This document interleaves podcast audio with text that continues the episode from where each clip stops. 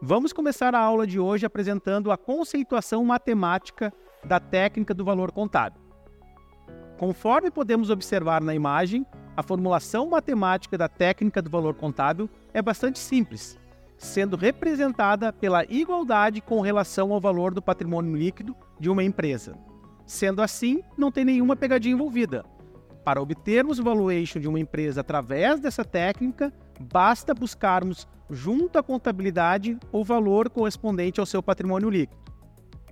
Dando sequência, vamos analisar agora a formulação teórica da técnica do valor de liquidação. Apesar de a fórmula ser mais robusta do que a do valor contábil, se observarmos a sua composição, verificaremos que ela também é baseada quase que exclusivamente pela correspondência ao valor do patrimônio líquido. A diferença é que, sobre o valor do patrimônio líquido, que corresponde à diferença entre o ativo e o passivo de uma empresa, deverá ser expurgado o valor lançado contabilmente a título de ativo imobilizado.